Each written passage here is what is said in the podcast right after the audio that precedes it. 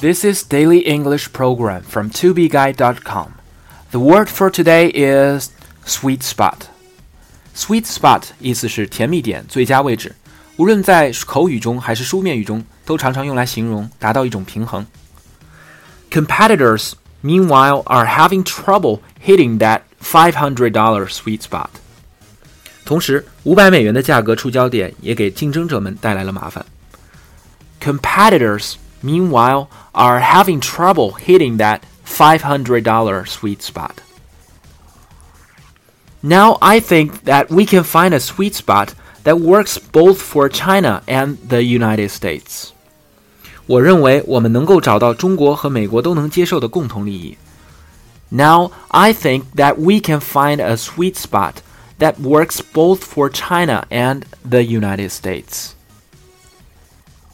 For more learning materials, please visit our website tubeguy.com.